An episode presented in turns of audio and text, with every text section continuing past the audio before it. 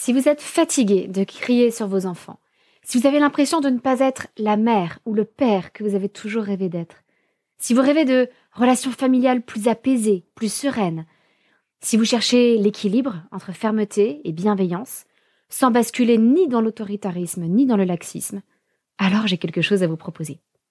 Les jeudis soirs, du 16 mai au 27 juin, j'organise un atelier de parents en ligne, en tout petit groupe.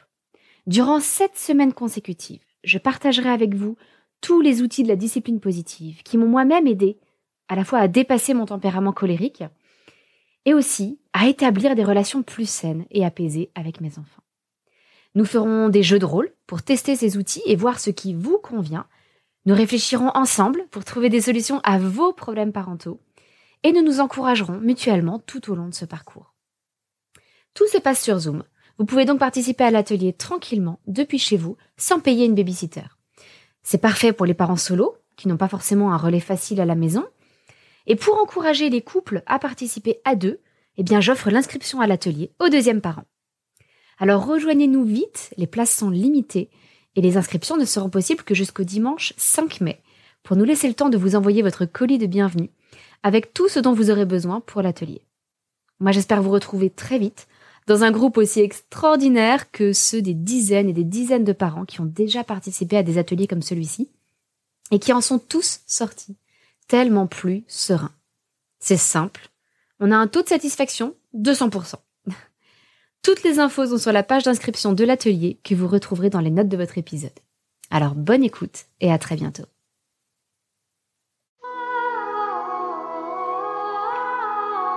Bienvenue sur le podcast des Montessori 7, Montessori à la maison. Je suis Anne-Laure Schneider, formatrice Montessori et maman de 5 enfants instruits en famille. Ma mission, c'est d'aider les parents, les assistantes maternelles, bref, tous ceux que dans notre communauté nous appelons des souricettes, à mettre en pratique la philosophie Montessori chez eux avec leurs enfants ou les enfants qu'ils gardent. Dans ce podcast, nous parlerons donc de pédagogie Montessori, mais aussi de discipline positive, d'instruction en famille, ce que l'on appelle aussi l'école à la maison, de co-schooling et de bien d'autres choses encore.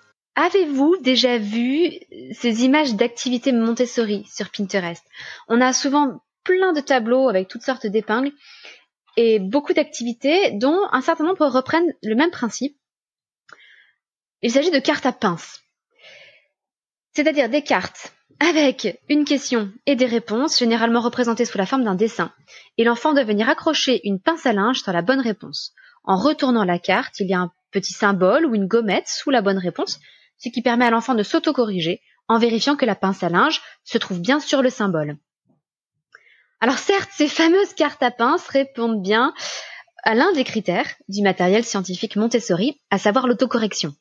C'est déjà très bien, mais elles en oublient malheureusement un autre, euh, tout aussi important, je dirais même encore plus fondamental, l'isolation de la difficulté. Un matériel Montessori, quel qu'il soit, isole toujours une et une seule difficulté. Si vous prenez l'exemple de la vie sensorielle, par exemple avec les flacons des saveurs, on pourrait très bien faire goûter à l'enfant du sucre en poudre, du jus de citron, des grains de sel ou une feuille d'endive pour découvrir les quatre grandes saveurs que sont le salé, le sucré, l'acide et la mer. Mais comment voulez-vous que l'enfant s'y retrouve et se concentre uniquement sur le goût quand il doit aussi comparer le croquant de la feuille au fondant du sucre? Ou entre le contraste solide du grain de sel et la forme liquide du jus de citron au final, il va se disperser, son attention va se retrouver dispersée. Et c'est pour cela que dans la vie sensorielle Montessori, on prépare pour l'enfant quatre flacons avec de l'eau sucrée, de l'eau salée, de l'eau additionnée d'un peu de jus de citron et de l'eau de cuisson d'endive, par exemple, ou alors de pamplemousse, de, euh, de la partie blanche du pamplemousse qui est amère. Ainsi, l'enfant peut isoler la difficulté, puisqu'à chaque fois, il a de l'eau, et simplement cette eau présente une saveur différente. Et tout l'enjeu de la présentation, dans ce contexte-là, ça n'est pas la texture, ça n'est pas le croquant, ça n'est pas le solide ou le liquide, c'est la saveur. Donc on isole une seule difficulté, la saveur. Alors revenons-en aux cartes à pince. Souvent on les propose alors que l'enfant ne dispose pas encore d'une grande motricité fine. Or, les pinces à linge utilisées sont souvent très petites. Elles sont adaptées à des toutes petites cartes. au final, c'est donc un exercice qui travaille tout autant la motricité fine que le sujet de la question présente sur la pince. Alors franchement, autant oublier ce type de matériel, très honnêtement. À la limite, quand l'enfant est plus grand et maîtrise davantage la motricité, et maîtrise suffisamment cette compétence de venir accrocher une pince à linge, ces cartes à pince pourraient retrouver une utilité et une place parmi du matériel Montessori plus classique.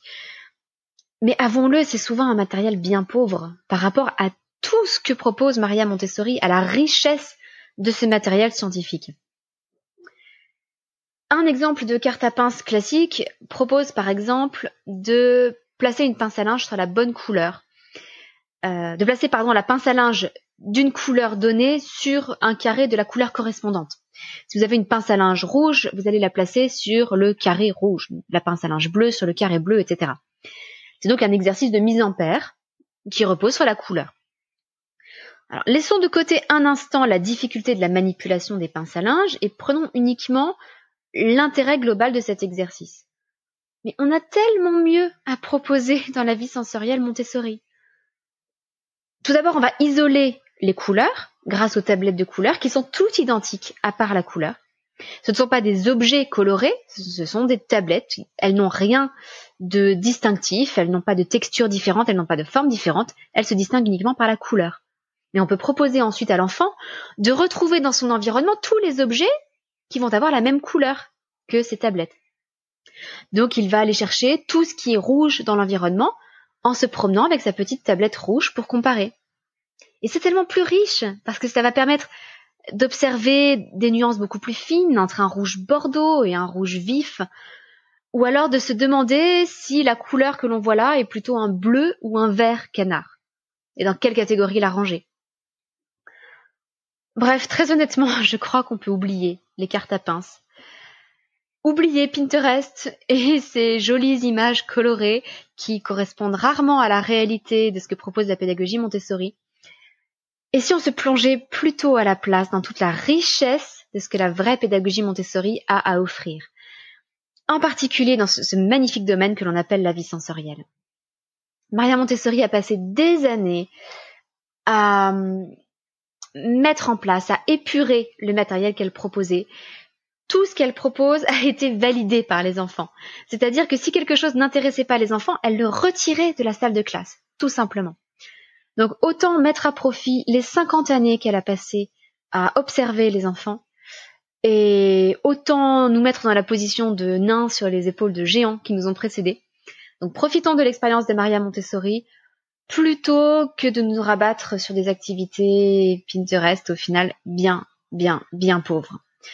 D'autant que, j'aurais pu l'ajouter tout à l'heure, la manipulation des cartes à pince, c'est la manipulation d'un bête objet en carton ou en plastique, si la feuille a été plastifiée, et d'une pince à linge, alors qu'aller chercher dans tout l'environnement des objets de couleurs différentes, ça c'est une exploration sensorielle. Là, l'enfant va toucher, il va observer, et c'est bien plus intéressant. C'est tout pour aujourd'hui. J'espère donc vous retrouver très vite. Et d'ici là, je vous souhaite une bonne journée. Votre petite sourisette, Anne-Laure.